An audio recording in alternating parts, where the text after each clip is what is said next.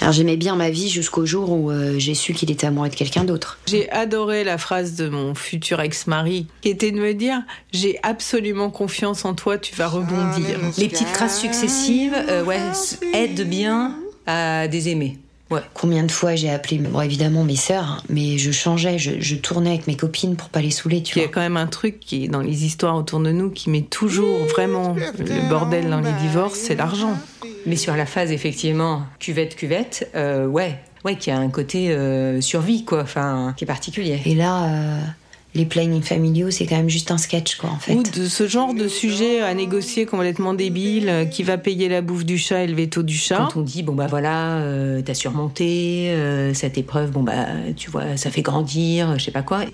Ouais, mais on n'est pas sûr que ce soit des émotions qui soient nécessaires à vivre dans une vie.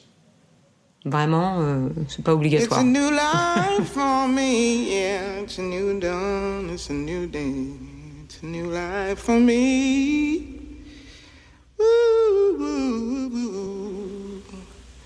and I'm feeling good.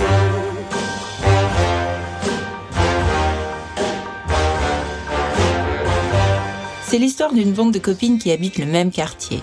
Des Parisiennes qui se retrouvent chaque matin au café après avoir déposé les enfants à l'école. Des mères de famille hyperactives qui jonglent entre le boulot, les enfants, le chat les réunions parents-prof, les conf calls qui s'éternisent et les compètes de natation le dimanche matin à la piscine de Sergi Pontoise. Et au milieu de tout ça, non seulement il y a les amis, mais il y a aussi les apéros. On a ça en commun avec mes copines. On aime rire, on aime lever nos verres, on aime la vie. Ah oui, j'oubliais, mes copines, elles ont toutes les trois traversé une sacrée période de merde qui s'appelle le divorce. Elles s'appellent Charlotte, Léa, Esther. Elles ont entre presque 40 ans et déjà 50. Elles sont drôles, intelligentes, bienveillantes, frivoles. Leurs histoires personnelles n'ont juste rien à voir. Mais j'y ai vu tellement de points communs. Alors que moi, mon couple semble tenir bon, j'ai assisté au cours de ces dernières années au tsunami qu'elles se sont pris en pleine tronche. Des divorces avec des larmes, des divorces crasses, des divorces de guerre de tranchées. Je les ai vus perdre pied, encaisser le énième coup bas, douter d'elles, se reconstruire et peu à peu renaître. Elles ont traversé ça ensemble comme des reines. Elles se sont serrées les coudes et moi, j'ai fait tout ce que je savais faire. Je leur ai tendu un micro. Je suis Jennifer Durand-Rénal, vous écoutez Just Divorced.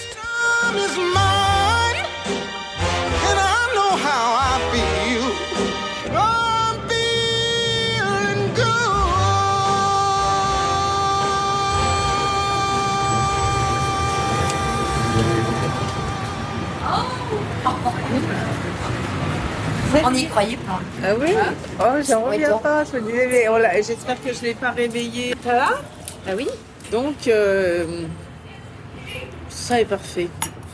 Oui, je m'étais dit, écoute, vas-y à ce petit week-end, parce que comme ça a été un peu quand même euh, pas, très, pas très excitant, cette rentrée des classes avec, avec tout ça, et quand je, ma formation a été refusée, je me suis dit, allez, vas-y, vas-y, fais-toi plaisir, parce que c'est un week-end j'ai mes enfants. Merci, madame. Merci. Voilà, il ne restera plus que deux cafés. Parce qu'après, il y a l'alternative. Ah, moi, je Épisode 3, Léa. Non, mais tu vois, le truc, c'est que je me mets trop de trucs à faire dans une journée, moi. Mais je veux faire mon CV, je veux faire mon boulot ce matin, je veux faire déjeuner avec ma fille, toutes les deux. Je veux faire l'interview avec toi, je veux aller chercher mes bottes et je veux aller chercher et je veux aller chercher. Léa est une pile électrique. Tiraillée entre l'amour qu'elle porte à ses enfants, son nouveau compagnon qui n'est pas si nouveau que ça, ses copines et accessoirement son CV qu'elle espère refaire un jour, Léa veut toujours faire plaisir à tout le monde. Alors elle court, toute la journée. Ces mercredis off ressemblent à des marathons.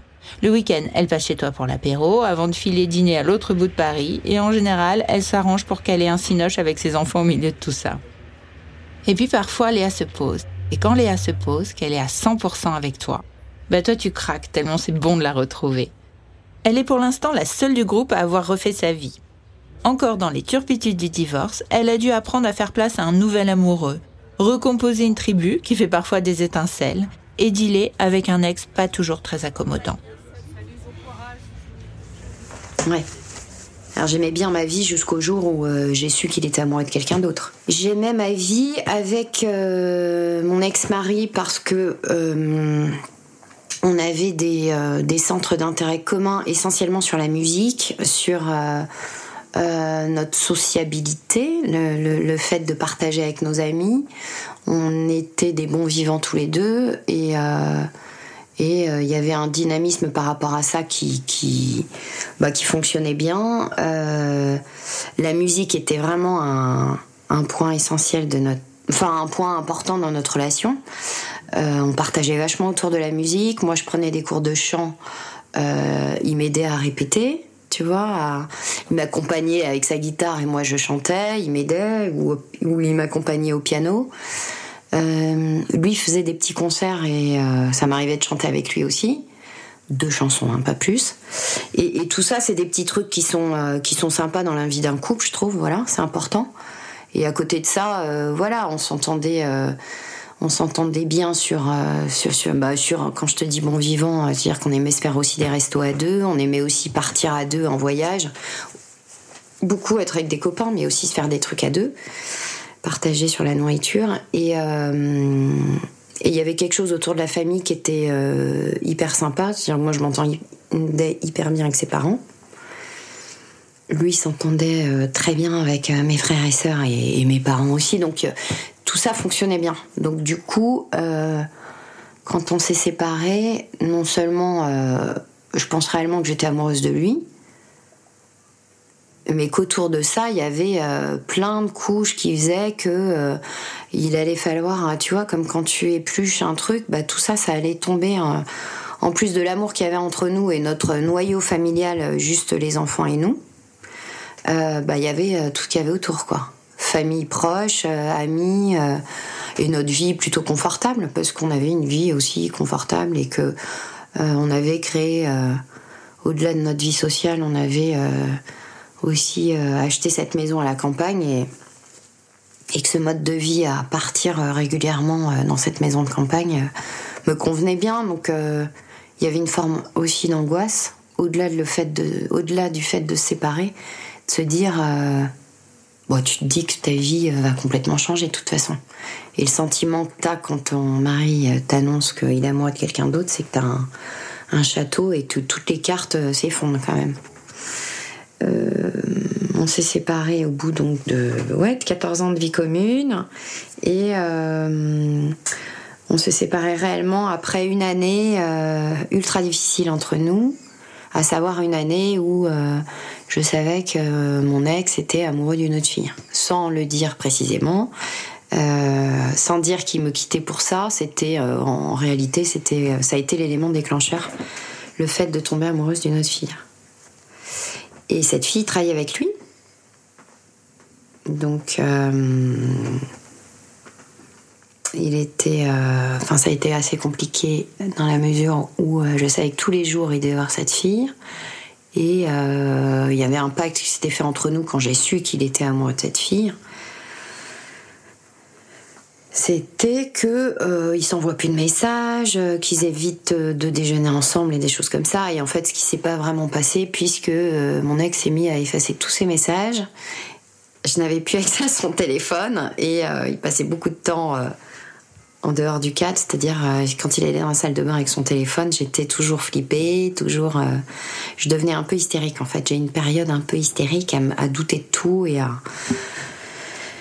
à me demander euh, ce qui, allait se passer, quoi. Et en fait, cette situation a duré quasiment neuf mois, comme ça, avec des hauts et des bas, à marcher sur des œufs et à pas savoir euh, euh, ce qui allait se passer, ce qui allait se passer, quoi. Mais pour résumer, il y a eu une année qui était une année de haut et de, enfin de gros bas et de petits hauts, à marcher sur des œufs, avec un ex-mari qui m'avait dit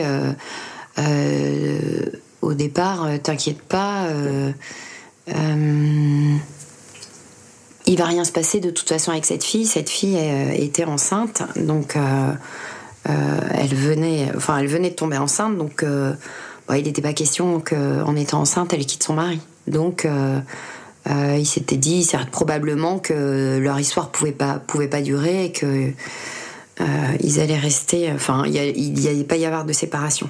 D'autant que c'est tombé l'année où j'ai perdu ma mère.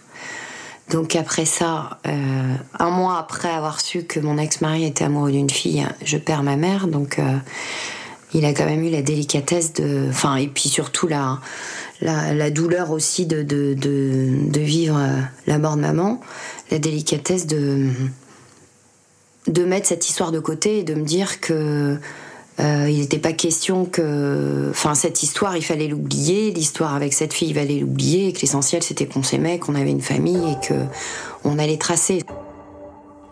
Tu sens bon. C'est quoi ton parfum? J'ai l'impression que ça sent la fin. Je m'allume une blonde. Tout s'éteint dans tes yeux bleus clins. De toute façon, sans toi, qu'est-ce qui me retient? Laisse-moi deux secondes. Sentir ton cou avant que ça vrille, avant que le verdict ne tombe, laisse-moi deux secondes. On partait en Grèce au mois d'août après avec des amis, ce qui était quand même pas euh, évident et j'étais un peu gênée de partir en vacances avec des amis, mais ils avaient accepté. Et les vacances se sont euh, assez mal passées, pour ne pas dire vraiment mal passées. Lui, il se réfugiait un peu euh, dans les apéros le soir, dans enfin un peu dans l'alcool quand même. Donc complètement absent physiquement, enfin pas physiquement, mais plutôt mentalement avec nous. Et c'était assez douloureux comme vacances. Et quand on est rentré, c'est moi qui suis, qui, allée vers lui en lui disant on repasse pas une année scolaire comme on vient de passer. Donc la décision, ça c'est soit, soit là on, se, on sépare, soit on recommence, mais l'année est différente. Et euh, ce à quoi il m'a répondu, écoute, demain on parle de tout ça et, et oui, on repasse pas la même année. Et donc le lendemain, le, la conclusion, c'était que si toutefois on pouvait euh, reconstruire quelque chose, il valait mieux se séparer. Donc je lui ai laissé la porte grande ouverte en fait. Je l'ai laissé partir, mais je crois que je, n'en pouvais plus quoi. J'en pouvais plus. Donc euh, je l'ai laissé partir. Et sur le moment, c'était Enfin, c'est pas que c'était un soulagement, c'est que de toute façon j'étais au bout du bout du bout du truc, je pouvais plus rien faire pour euh, l'aider à rester avec nous. Euh, et pourtant Dieu sait si moi je me suis remise en question, mais euh, en mode accéléré et, et ça n'a rien changé. Enfin, enfin non, ça n'a rien changé. Donc voilà je me suis jamais avoué, mais c'est peut-être une grosse connerie, que si on s'était séparés, c'est que il y avait plein de trucs qui allaient pas. Il on s'est pas battu pour la relation. Enfin, surtout lui, il ne s'est pas battu pour la relation et il ne voulait pas se battre. Franchement, il voulait pas se battre. Donc, en tout cas, euh, j'ai pu lui en vouloir de ça, mais euh, j'ai respecté le fait qu'on soit aimé. Donc, euh, ah oui, il est parti. Il a trouvé un appartement rapidement un appartement meublé euh, et puis après ça bah, tu mets en place les choses petit à petit avec le rythme des enfants bon avant ça tu l'annonces aux enfants ce qui est un événement dans la vie de parents qui est pas évident. Et, mais ils étaient petits les enfants. Ils avaient 7 ans et demi et 4 ans et demi. Ça n'a pas été douloureux pour eux visiblement. Ils se sont pas rendus compte du truc. Et puis les choses se mettent en place petit à petit avec un rythme, avec un rythme qui change après, avec euh, des échanges euh, qui sont... Euh, enfin, des, pleurs quand même, parce que tu, je te parle de la séparation, mais entre-temps, il y a eu quand même beaucoup de pleurs.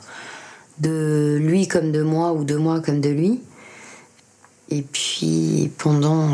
ouais, il a trouvé un appartement où les enfants allaient. Alors, il n'y avait qu'une seule chambre.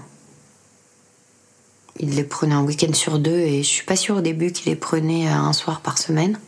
Mais en tout cas, un week-end sur deux, les enfants rentraient le dimanche soir et là c'était compliqué. Donc après, on est passé au, au week-end jusqu'au lundi et c'était beaucoup mieux. Je me rappelle vraiment avoir euh, le sentiment de me vivre un tsunami, mais, de me dire, mais je suis tellement tiraillée entre euh, la colère que je peux avoir envers lui, mais je crois que j'ai pas eu finalement, je sais pas si j'ai eu une énorme colère. J'ai eu beaucoup de tristesse. Mais ça m'est arrivé de me dire peut-être que j'ai pas sorti assez de colère, tu vois. C'est pour ça que j'ai mis du temps à faire mon deuil, j'en sais rien. Mais la colère que j'avais, euh, la pseudo-colère que j'avais pour envers lui, et à la fois euh, le fait de vouloir préserver les enfants, mais ça, c'est propre à moi. Je pense qu'aussi, je suis pas allée dans le conflit parce que je sais très bien que si tu vas dans le conflit, tu peux tout perdre. Mais quand je dis tout perdre, c'est euh, euh, j'aurais pas perdu mes enfants. Mais perdre.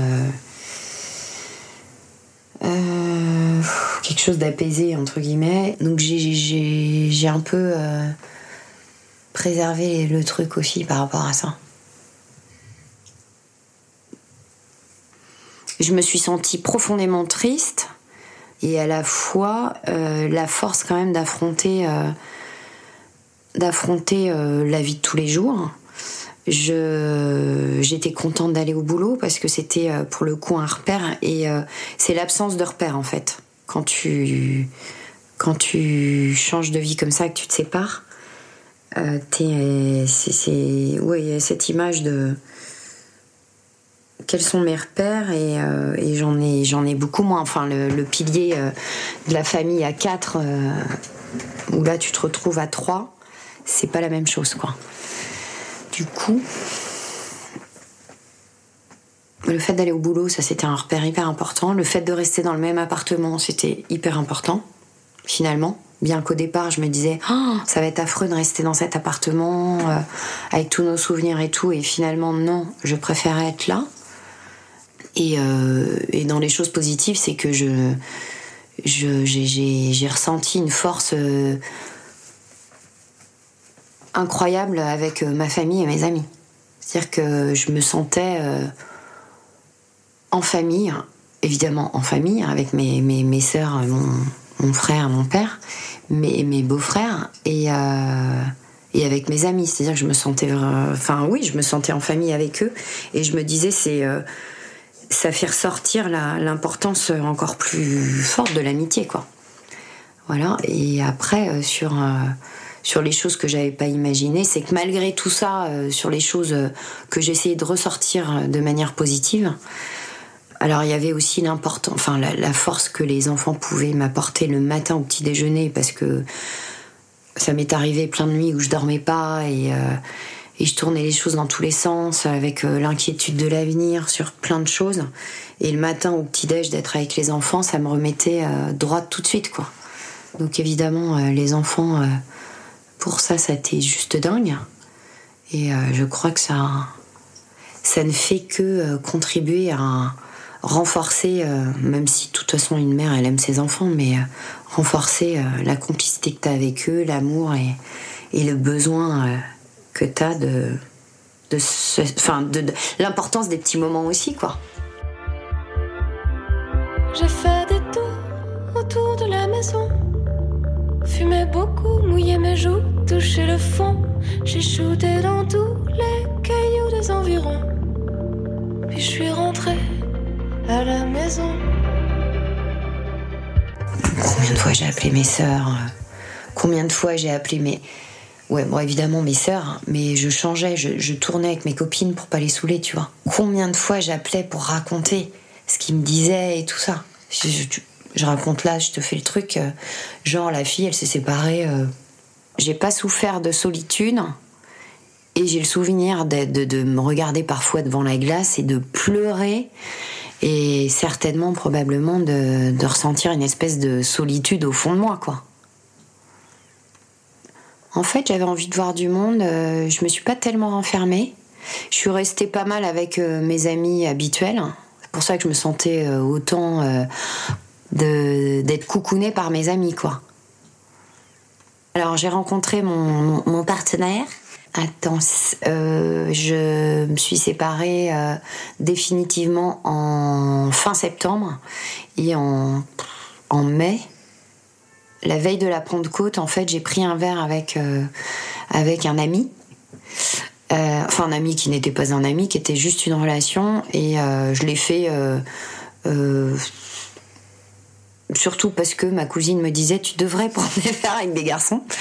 Donc j'ai fait le job en fait pour faire certainement plus plaisir à ma cousine que me faire plaisir à moi. Euh, et, parce que cette relation m'avait dit écoute, ça serait sympa qu'on prenne un verre ensemble. Donc euh, j'ai obéi en fait. Hein. je l'ai appelé, je lui ai dit écoute, si tu veux, on prend un verre. Donc je l'ai fait euh, sans aucune arrière-pensée. Et je sais pas si j'avais envie de rencontrer quelqu'un ou pas, franchement. En tout cas, ça faisait un an et demi que j'étais dans une relation néante quand même, puisque avec mon ex-mari, ça faisait depuis neuf mois qu'on était séparés et l'année d'avant, depuis le mois d'octobre où ça battait plus que de l'aile. Bon, bref, donc je prends un verre avec cet ami et finalement, à partir du moment où on a pris un verre, dès le lendemain, il y a eu un petit tilt.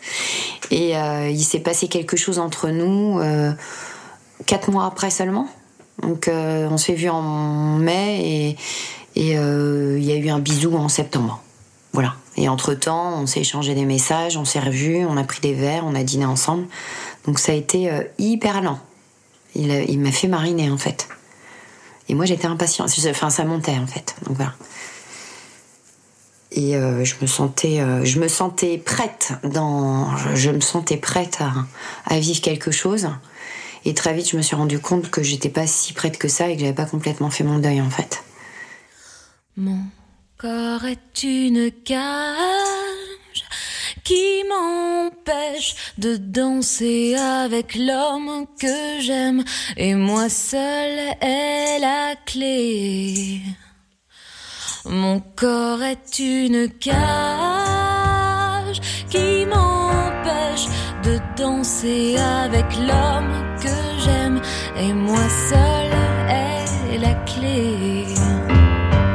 Parce que en vivant quelque chose avec euh, un, nouvel homme, ça fait euh, ressortir euh, évidemment les, ce que tu as perdu de l'autre. Et puis au-delà de ça, la relation avec mon ex-mari à ce moment-là était finalement pas simple.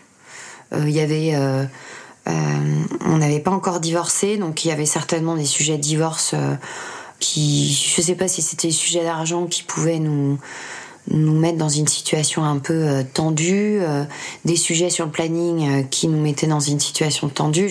en tout cas, je sais que plein de fois, je me suis retrouvée à pleurer et à être en colère contre lui et, à trouver ça injuste parce que j'avais le sentiment qu'il me qui me m'en voulait de quelque chose alors qu'évidemment euh, c'était plus à moi de lui en vouloir de quelque chose. Donc euh, il me fait comme s'il me faisait payer quelque chose. À tel point que je me suis dit mais il y a une forme de jalousie ou quoi euh, le fait que je sois avec quelqu'un qu'est-ce qui se passe? Pourquoi il est pourquoi il réagit comme ça? Je comprenais pas ses réactions. Ses réactions c'était de, de, me parler hyper sèchement, c'était de ne pas accepter un, un, changement de week-end ou un week-end que j'allais lui demander, c'était... mais j'ai le souvenir que c'était... je comprenais pas en tout cas ces, réponses qui allaient à l'encontre de ce que je lui demandais. Quoi. Il n'était pas coopérant du tout. Voilà. Je comprenais pas ses réactions. Peut-être que c'est moi qui, euh, enfin, je ne sais pas, mais en tout cas, je les comprenais pas et je le trouvais terriblement injuste. J'avais le sentiment faisait, mais vraiment, qu'il me faisait payer. Euh, euh, il me faisait payer quelque chose alors que c'était à moi de lui faire payer quelque chose. C'était vraiment un drôle de sentiment. D'où moi je vis ça. Incroyable. Voilà. Puis après, c'est rentré dans l'ordre petit à petit, mais euh, en tout cas, il y a eu à nouveau une année, euh, enfin peut-être six mois, neuf mois, où c'était un peu.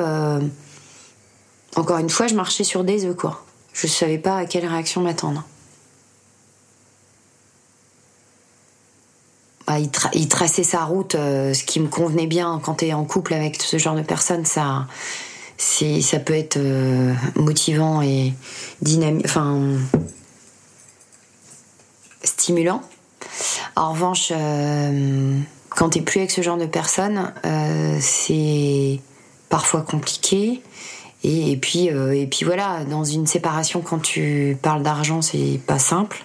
Et ça l'a pas été forcément pour nous non plus. Donc, ça m'est arrivé de me dire, je ne comprends pas parce que c'est pas quelqu'un que je trouve pas un gros radin euh, euh, dans les demandes qu'on peut faire quand on est séparé, parfois on se rend peut-être pas compte aussi de ce qu'on demande, mais en face de nous, on a des, ex-maris qui. Euh, bah, t'es forcément plus dans, le dans la même relation, donc tu comprends pas qu'on puisse plus accepter ce que tu demandes pour, pour tes enfants et indirectement un peu pour toi, quoi. Donc cette face-là de, quelqu'un qu'on aurait pu dire pingre, je la connaissais pas du tout. Et je sais qu'il n'est pas. mais tu t'es face à ça et puis aussi, euh, ce que j'ai pas dit qui était hyper important et qui m'a frappé quand on s'est séparés, c'est que certainement j'étais euh, pas mal dans l'attente quand j'étais en couple. Donc ne jamais être dans l'attente, en fait, c'est une très mauvaise. c'est un, mauvais défaut.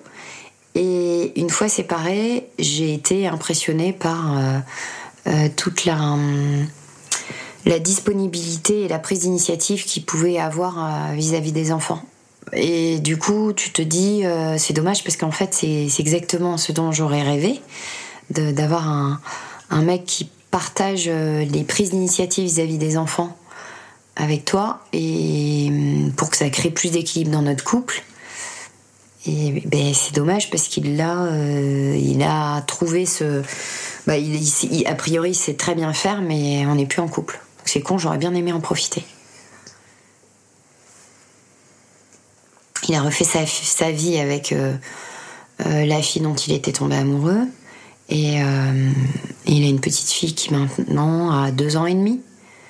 Donc ça aussi, ça a été une étape dans la vie d'une femme séparée parce que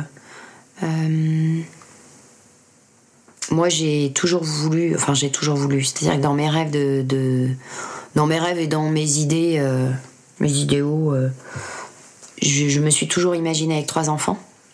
Je suis la troisième d'une famille de quatre enfants. Et, euh, on a eu des sujets un peu euh, pas tendus, mais limite avec mon ex-mari sur le sujet du troisième enfant. Et quand j'ai appris qu'il allait avoir un enfant avec euh, bah, sa nouvelle femme, ça a été un peu douloureux, pour ne pas dire complètement douloureux. Et parce que pour plein de raisons. Non seulement, euh, bah moi, j'avais pas eu mon troisième enfant. Euh, il en voulait que deux, résultats euh, et aujourd'hui, il se retrouvait dans une famille avec plus ou moins quatre enfants, puisque son ami avait une fille. Et, et surtout, il n'allait plus être le père unique de mes deux enfants. Et je ne serais plus la seule femme qui aurait eu des enfants avec lui. Donc tout ça fait que c'est, sur le moment, c'est super dur de, vivre ça. Et comme tout, en fait, on s'y fait, mais en tout cas, sur le moment, ça a été euh, le deuxième effet qui se coule, le, deuxième, le deuxième coup de couteau euh, après euh, l'annonce de la. De, de, pas de la tromperie, parce que visiblement, il ne trompait pas au départ, mais en tout cas, ça a été la deuxième annonce douloureuse, super douloureuse, un 26 décembre, après avoir laissé mes enfants en vacances avec lui super douloureux. Donc grosse tristesse, grosse déception, grosse humiliation.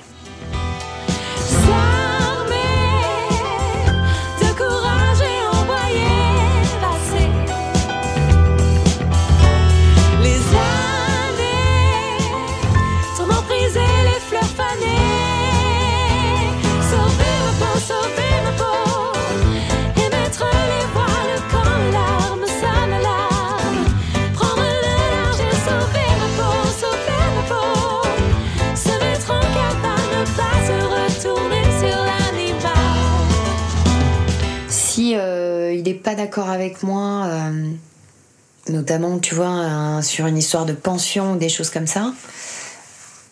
Récemment, je me suis fait la réflexion, je me suis dit là où j'aurais pris, euh, où ça m'aurait bouffé euh, pendant une nuit à, me dire ouais, enfin voilà, ça m'aurait bouffé, sa réponse m'aurait bouffé.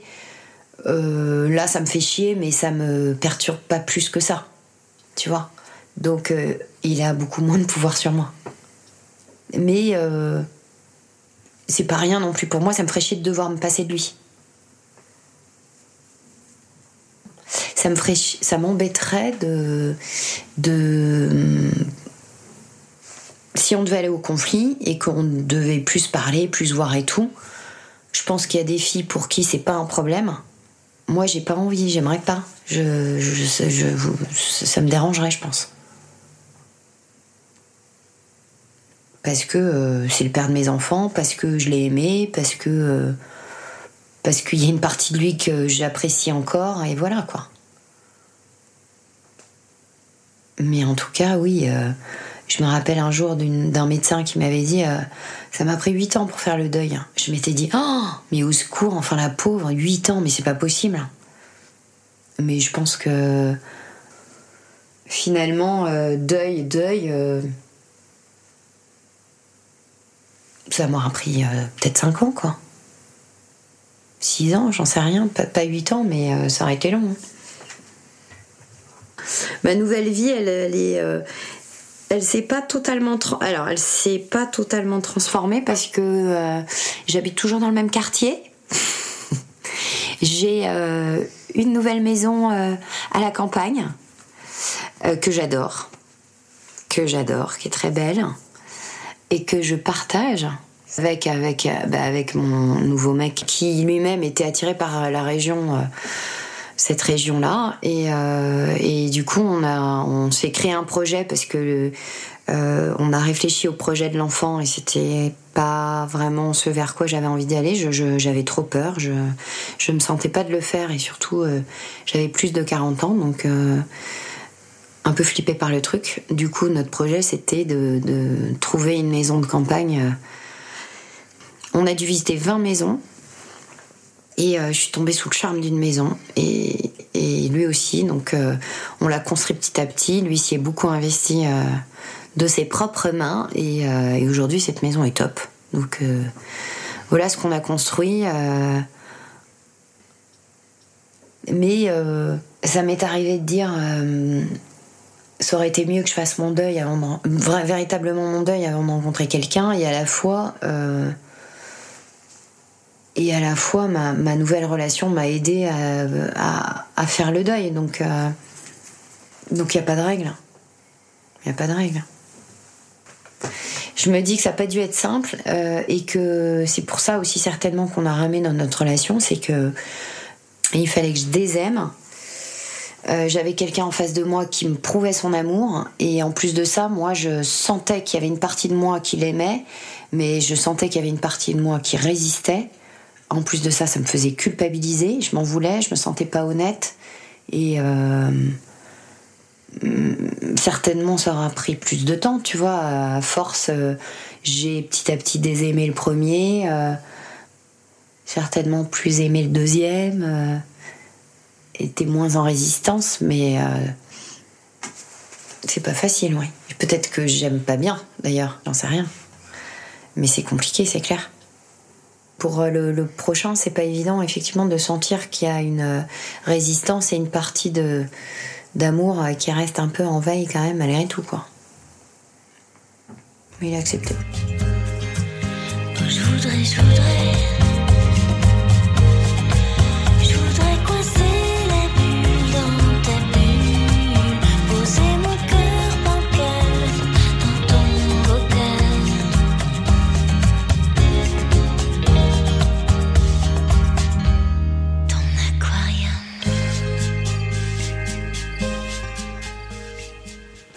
Nouveau cercle d'amis aussi. C'est tu vis pas du tout de la même manière euh, tes relations. Enfin, tu vis pas du tout de la même manière tes relations. Tu gardes un noyau dur d'amis, mais forcément, euh, il y a une transformation aussi. Les amis de quartier changent. Euh, j'ai eu la chance de rencontrer plein de gens super dans le quartier avec mon nouveau chéri, qui ont su l'accueillir d'une manière extrêmement extrêmement sympathique.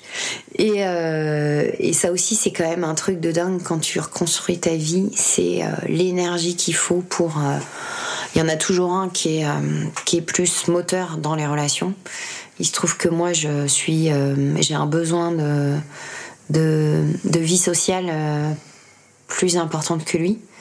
Et en fait, ma vie, elle ne va pas sans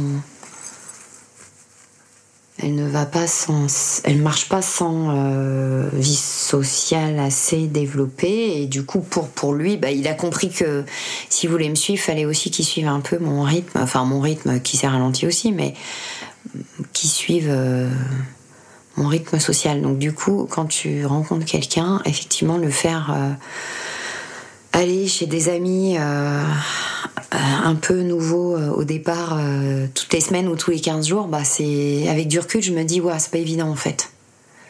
Tu te sens, t'arrives, tu connais pas, tu. quelle horreur. Et maintenant, ça s'est fait, c'est du passé en fait. Et globalement, tout ça s'est fait petit à petit naturellement et c'est super bien fait quoi. On a construit une vie de famille, euh, on n'est pas sur un mode 50-50 avec mon ex-mari, donc euh, moi j'ai un tout petit peu plus mes enfants. Globalement, on arrive à avoir nos enfants avec mon partenaire euh, en même temps. Ça n'a pas été forcément très simple non plus au départ parce que pas la même façon d'éduquer nos enfants, à savoir que j'ai un partenaire qui est qui a qu'une seule fille et qui est plutôt pas mais euh, qui aime pas répéter euh, les choses. Moi, j'ai une patience, euh, une gros, grande patience. Donc, j'ai l'habitude de répéter aux enfants ce qu'ils doivent faire avant qu'ils le fassent. Ça me pèse pas plus que ça. Et en revanche, ça pèse mon ami. Donc, ça a pu créer des différends. Le, sa fille avait une relation forcément de petite fille unique avec son papa. Moi, euh, très proche de mes enfants et parfois ça fait des étincelles. Et au bout de cinq ans de vie commune, on arrive euh, quand même à trouver un équilibre de plus en plus et ça c'est chouette parce que d'un, on a des enfants qui s'entendent extrêmement bien. Et c'est top de se dire, euh, ils arrivent à rigoler ensemble, à faire des trucs ensemble, ils s'engueulent pas trop et, et ça fonctionne quoi. Donc on a beaucoup de chance. On a beaucoup de chance quand même. Enfin, on en est conscient. Donc je trouve qu'après le reste, faut être léger, quoi. Dans l'idéal, euh, peut-être aussi je me serais imaginé euh, adopter complètement la fille de, l'autre. Et, il se trouve que c'est pas facile. Et avec du je me dis, mais il faut pas se mettre de pression avec ça parce qu'on peut pas. On peut pas comparer l'amour qu'on a pour ses enfants euh, avec l'amour qu'on qu'on doit entre guillemets porter à l'enfant de l'autre, quoi. Évidemment, c'est autant que faire se peut que les relations euh, soient euh, les plus harmonieuses possibles. Mais euh, c'est pas évident de, se retrouver dans une vie avec un enfant qui est finalement pas le tien, quoi. Et on a travaillé pour ça. C'est vrai qu'on a beaucoup communiqué. on est allé voir quelqu'un. Enfin, la relation avec les enfants, construire une relation quand t'es pas sur le même mode exactement d'éducation, c'est compliqué, mais finalement, on s'en sort pas si mal.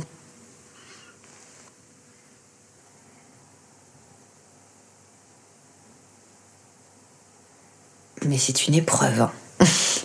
c'est une épreuve et euh, comme on le dit à chaque fois, c'est tellement commun, on entend tellement parler de séparation. Euh, en revanche, euh, on sait tellement pas la douleur que c'est de le vivre. Et quand quelqu'un t'annonce que ils vont se séparer, là tu dis waouh, je vais pas lui raconter ce que c'est de se séparer parce que bonjour les étapes à vivre quoi. Entre le fait de désaimer, de devoir désaimer, le fait de de, de, construire, euh, enfin de faire ta vie avec tes enfants, trouver un équilibre, le rythme, euh, les échanges des enfants, l'argent, enfin tout ça c'est euh, c'est vraiment un gros merdier en fait. Parce que ce qui est intéressant aussi dans tout ça, euh, dans, dans, le fait de, de parler de séparation, c'est quand euh, les, chacun des, des personnages rencontre quelqu'un d'autre. Et là, euh, les plannings familiaux, c'est quand même juste un sketch, quoi, en fait. C'est ça aussi.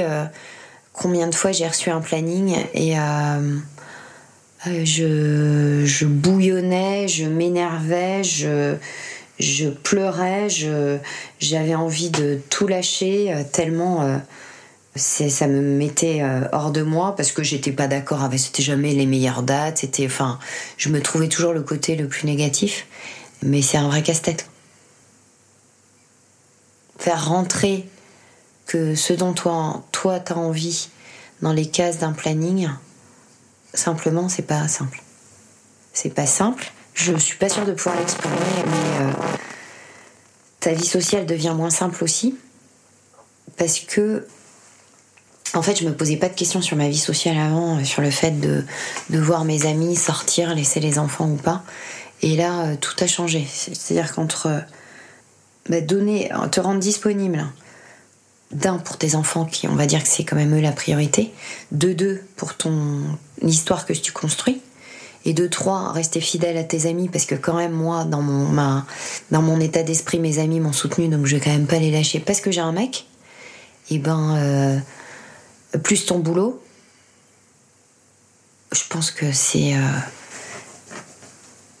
finalement quelqu'un qui est pas divorcé me dirait euh, certainement la même chose mais moi j'ai senti qu'il y avait un truc beaucoup plus compliqué euh, depuis que j'étais séparée qui va euh, devenir de plus en plus simple parce que les enfants ont de moins en moins besoin de moi et que mon partenaire maintenant je le connais mieux et qu'il a moins besoin de moments enfin voilà mais euh, faut jongler quoi. Et c'est euh, et c'est compliqué en plus de enfin voilà de toujours la ramener en disant bah non mais moi j'ai les enfants euh, donc ce soir je non je peux pas. Une espèce de gêne de dire ouais ça doit être compliqué ça doit être chiant pour les amis de se dire ouais c'est compliqué.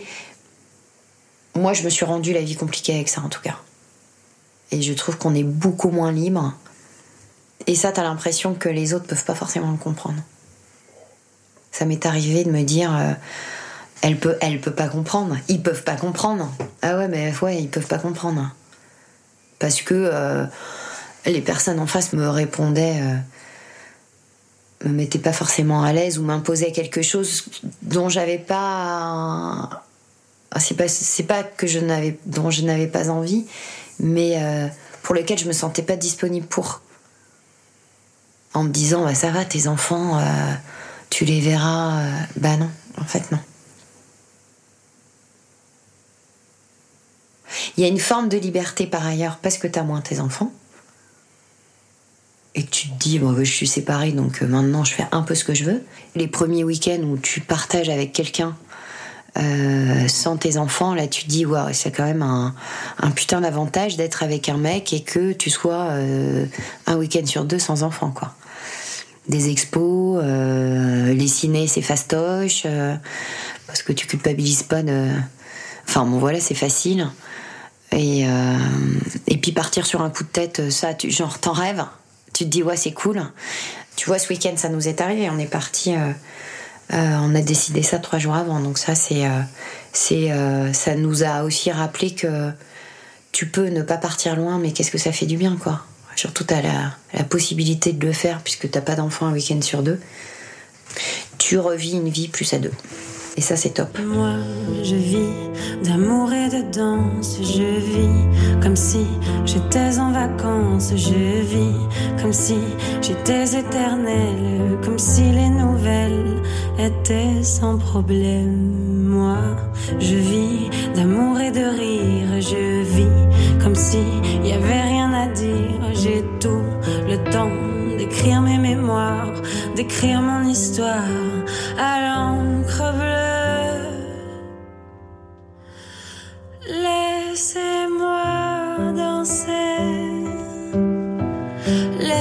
laissez-moi, laissez-moi danser, chanter en liberté. Laissez-moi danser, laissez-moi aller jusqu'au bout du rêve. Ce qu'il y a aussi de positif là-dedans, c'est que de ce qu'en ressortent les enfants quand on en parle, c'est qu'ils se sont enrichis euh, dans le fait de, vivre euh, une double relation, relation avec leur père et leur belle-mère, où ils ont forcément euh, découvert un autre mode de vie parce que cette personne-là apporte autre chose. En plus de ça, ils ont une petite sœur, donc pour eux, c'est juste dingue. Et, idem de mon côté avec un autre mode de vie, un partenaire qui leur apporte autre chose, euh, peut-être plus de sport, tout ce qui est alimentation et tout ça. Et la conclusion qu'ils en font, c'est que ils adorent leur vie et ils voudraient pas en changer. Donc euh, tu te dis c'est bien, tant mieux, tant mieux, c'est cool d'avoir ça comme conclusion de la part de tes enfants. Et puis, et puis, euh, tu, il y a une partie de toi aussi quand tu te sépares qui renaît. je reviens en arrière, mais tu te sépares. Euh, T'as l'impression d'acquérir une certaine liberté. Ben, les week-ends où t'as pas tes enfants, effectivement, tu fais un peu ce que tu veux. Et quand tu rencontres quelqu'un, bah là, c'est quand même une renaissance aussi. De revivre des émotions, euh, des émotions de ce que tu as pu vivre quand tu avais 15 ans, euh, c'est quand même trop bien. Ça, c'est top. Tu, euh, tu vis une relation amoureuse complètement différente de celle que tu avais vécue avant, donc t'apprends autre chose, quoi. Faut du recul, hein, quand même. Il faut, ouais, il faut du recul. Parce que c'est super de vivre quelque chose de différent. C'est chouette. C'est vrai que c'est chouette à vivre quand même. Merci d'avoir écouté ce dernier épisode. Merci à mes drôles de dames, mes bichons, mes Jackson 5 d'avoir accepté de se raconter.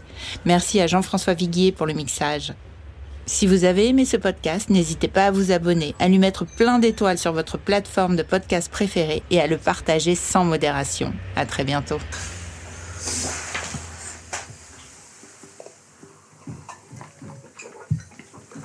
et puis tu peux les enlever les bruits après? Bah non. Ah merde.